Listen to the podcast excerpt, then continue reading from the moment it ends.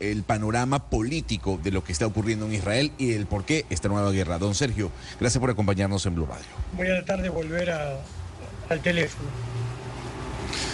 A ver, don Sergio, ¿me, escucha bien?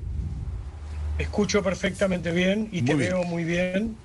Tengo un problema con la cámara, estoy viendo. Ok, bueno, lo escuchamos perfecto. Don Sergio, estaba debatiendo con mi compañera Camila Zuluaga el por qué se dio esta operación que agarró por sorpresa a Israel. Dicen algunos que Egipto le había anunciado a Benjamín Netanyahu que esto podía ocurrir. Dicen algunos, y ya se habla del error garrafal que le costaría esto a Benjamín Netanyahu, incluso el puesto. La pregunta es... ¿Usted cree que esa posición más radical del crecimiento o la expansión de los asentamientos israelíes en Cisjordania, en Palestina, conllevó a que ocurriese lo que ocurrió el fin de semana? Yo considero que no tiene absolutamente nada que ver. Eh, no creo que sean temas que, eh, que hayan, sí, que sean causa y consecuencia. En absoluto, eh, puede ser una especie de acelerador pero eh, no creo que tengan directamente que ver y podría fundamentarlo a, la posición. Eh, primeramente, primeramente, la discusión principal sí, con respecto a la Cisjordania como tal es un tema que, eh, que sí es discutible también dentro de Israel, que no hay consenso dentro del propio Israel y el poder atar el tema de Cisjordania al tema de la franja de Gaza tiene que ver con intereses básicamente del Hamas frente a la autoridad nacional palestina. Es decir, la autoridad, eh, el Hamas eh, poniéndose en la posición de eh, activista, de militante, de quien produce las acciones y es el duro de la película, va a ganar más adeptos tal vez en el campo palestino, pero bajo ningún punto de vista podemos decir que el Hamas es representativo ¿sí? de toda la población palestina. Si ustedes me preguntan a mí eh, si modificaría el tipo de políticas eh, de Israel en cuanto a la Cisjordania, eh, yo soy una de muchas personas que les va a decir sí, hay que modificar Carlas, y mi postura es una postura que no está de acuerdo con las políticas del gobierno actual. Ahora, si me van a preguntar con respecto al Hamas y a la franja de Gaza, si eh, en Israel van a encontrar muchísimo más consenso.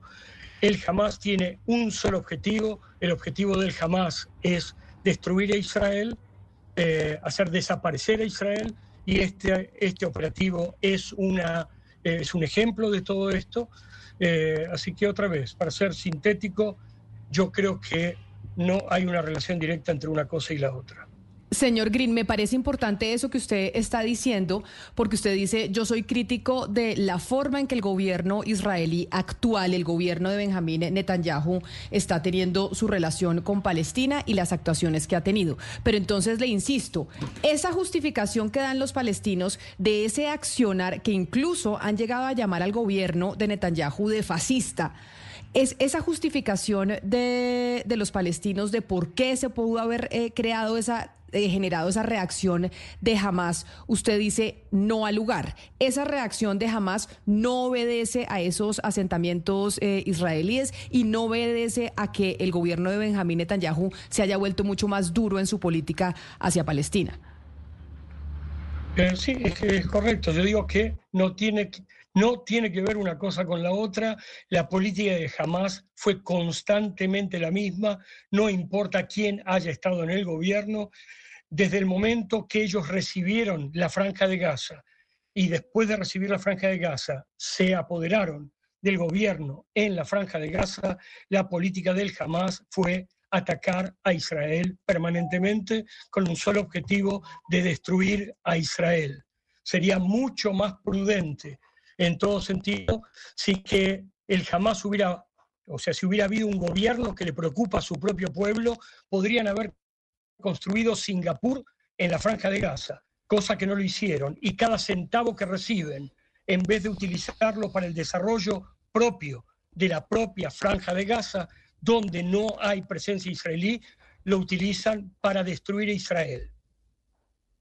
Señor Green, eh, cuando veíamos al ministro de Defensa israelí decir este fin de semana que iban a acabar, a borrar de la faz de la tierra a Hamas, pues yo personalmente pensaba que, que no es la primera vez que se da un mensaje así y que realmente la historia es cíclica y lo que vemos aquí es que ni Israel, ni Israel ha podido eh, acabar con Hamas, ni la autoridad palestina ha podido controlar la violencia de Hamas y que eh, lo que hace Hamas es que cada vez que se aproxima un personaje o un hecho que puede de alguna manera hablar de paz o, moverse hacia la paz entre, entre los dos eh, estados, pues jamás dice no quiero esto y, ataca y, bueno, ya sabemos lo que pasa. ¿Qué sigue? Digamos, ¿este sí puede ser el fin del fin o, realmente estamos en un eh, repitiendo la historia, se van a calmar las aguas en algún momento y seguiremos como hemos estado en los últimos 60 años? Eh, miren, primeramente no sé lo que va a ocurrir, puesto que los actores de esta, de esta película de la realidad no son solamente el Hamas y el Estado de Israel. Hay que tener muy en cuenta que aquí estamos hablando de una alianza que se está produciendo entre grupos como Hezbollah, que es un delfín iraní ubicado en el sur del Líbano, y el propio Irán, ¿sí? está estableciendo una alianza pragmática en contra de Israel. ¿Por qué estoy hablando de una alianza pragmática? Puesto que todos conocemos, y es de público conocimiento, el enfrentamiento que hay entre chiitas y sunitas en el mundo musulmán. Sí, en este caso, paradójicamente, hay una alianza pragmática, puesto que jamás, a pesar de ser sunita, está aliándose con chiitas y tiene el apoyo iraní y tiene el apoyo de Hezbollah e incluso en este momento en Israel hay un cuidado eh, muy severo y habiendo desplazado tropas del ejército hacia el norte del país por temor a que se produzca un ataque también desde el Líbano. Ahora bien, el hecho, la masacre que se acaba de producir, muy exitosa desde el punto de vista de Hamas, ¿sí? Eh, el día sábado, no es parte de lo que viene ocurriendo durante cada uno de los, de los ciclos de encontronazos entre Hamas e Israel. Estamos hablando de más de 700 muertos, estamos hablando de más de 100 personas secuestradas, estamos hablando que el paradigma de paz a cambio de paz cayó. Esto es, eh, cuando hablo del paradigma de paz a cambio de paz, eh, digamos, había encontronazos entre Israel, eh, violentos por supuesto, entre Israel y el Hamas, y resulta ser que el tiempo que utilizó el Hamas, pacífico, entre comillas, entre ambas partes, lo utiliza para empoderarse mucho más, apertrecharse mucho más, esta vez con mucha más ayuda de sus aliados del exterior, y por lo tanto yo no sé cuánto Israel puede permitir si que se eh, vuelva a producir una situación como la que aconteció el día sábado y aún todavía sigue viva. Eh, obviamente Israel siempre está el dilema, si siempre tiene el dilema, si el dilema moral, si que tratar de descabezar al Hamas, si lleva como consecuencia también entrar en la franja de Gaza y eh, lleva como consecuencia obviamente también que se produzcan víctimas que no tienen nada que ver, que incluso son rehenes no israelíes, rehenes palestinos, porque tienen a su propia población como rehén, ¿sí? Eh, y entonces siempre viene este dilema, cómo se ataca y de qué manera se ataca. Eh, realmente yo no sé cómo se va a realizar esto, pero hoy en día la población israelí está reclamando ¿sí? que esto no vuelva a acontecer. Y, sí, el reclamo es muy, muy poderoso. Y, y, don Sergio, hablando de la población israelí, eh, ¿Qué tanta fuerza política o qué tanta voz hoy tiene eh, en el debate público dentro de Israel eh, algunos movimientos y partidos que son de la idea de que existan dos estados legítimos? Porque pareciera a veces en la época de violencia que solamente hay dos maneras de entender el mundo, pero quizá una tercera vía que no es la mayoritaria hoy en Israel, pero que proclama por dos estados, eh, ¿tienen votos, se hacen oír o solamente esta visión se impone hoy en día? Eh, digamos que la visión de dos estados para dos pueblos, que es mi visión, eh, como lo entenderán, hoy no es mayoría. Eh, o sea, o no, digamos, o no es, no es parte del gobierno del Estado de Israel.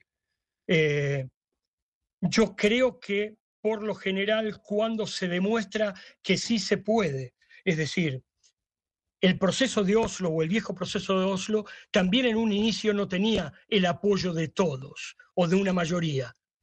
Cuando se vio que sí es posible, sí empezó a tener mucho más apoyo en la población. Aquí hay que superar barreras de el creer en el otro o no creer en el otro. Eh, lamentablemente el proceso de Oslo terminó en un fracaso total y eso hizo que la gente no pueda creer en este proceso de, convivencia. Pero creo que no hay otra. Ahora bien, y a esto es lo que me refería en un principio, cuando hablamos de la política israelí, en cuanto al tema del Hamas, esta discusión no existe. La gente que también está a favor de dos estados para dos pueblos está en contra totalmente de la actitud del Hamas, porque el Hamas en forma abierta, al igual que Hezbollah, al igual que Irán en forma totalmente abierta, hablan solamente de una cosa, de la destrucción del Estado de Israel. Dentro de la Autoridad Nacional Palestina vamos a poder encontrar muchas expresiones que hablan de convivencia. Y a estas expresiones nosotros, desde el lado israelí, les tenemos que dar el visto bueno. Entonces, una de las cuestiones más eh, discutidas hoy en día en Israel tienen que ver con aquellos que dicen hay que fortalecer todo lo posible a la Autoridad Nacional Palestina frente al Hamas.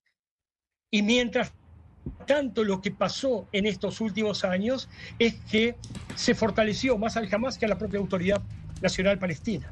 ¿sí? Entonces, otra vez, el tema de la franja de Gaza tiene mucho más que ver con Irán y tiene mucho más que ver con Hezbollah que con el propio conflicto palestino-israelí.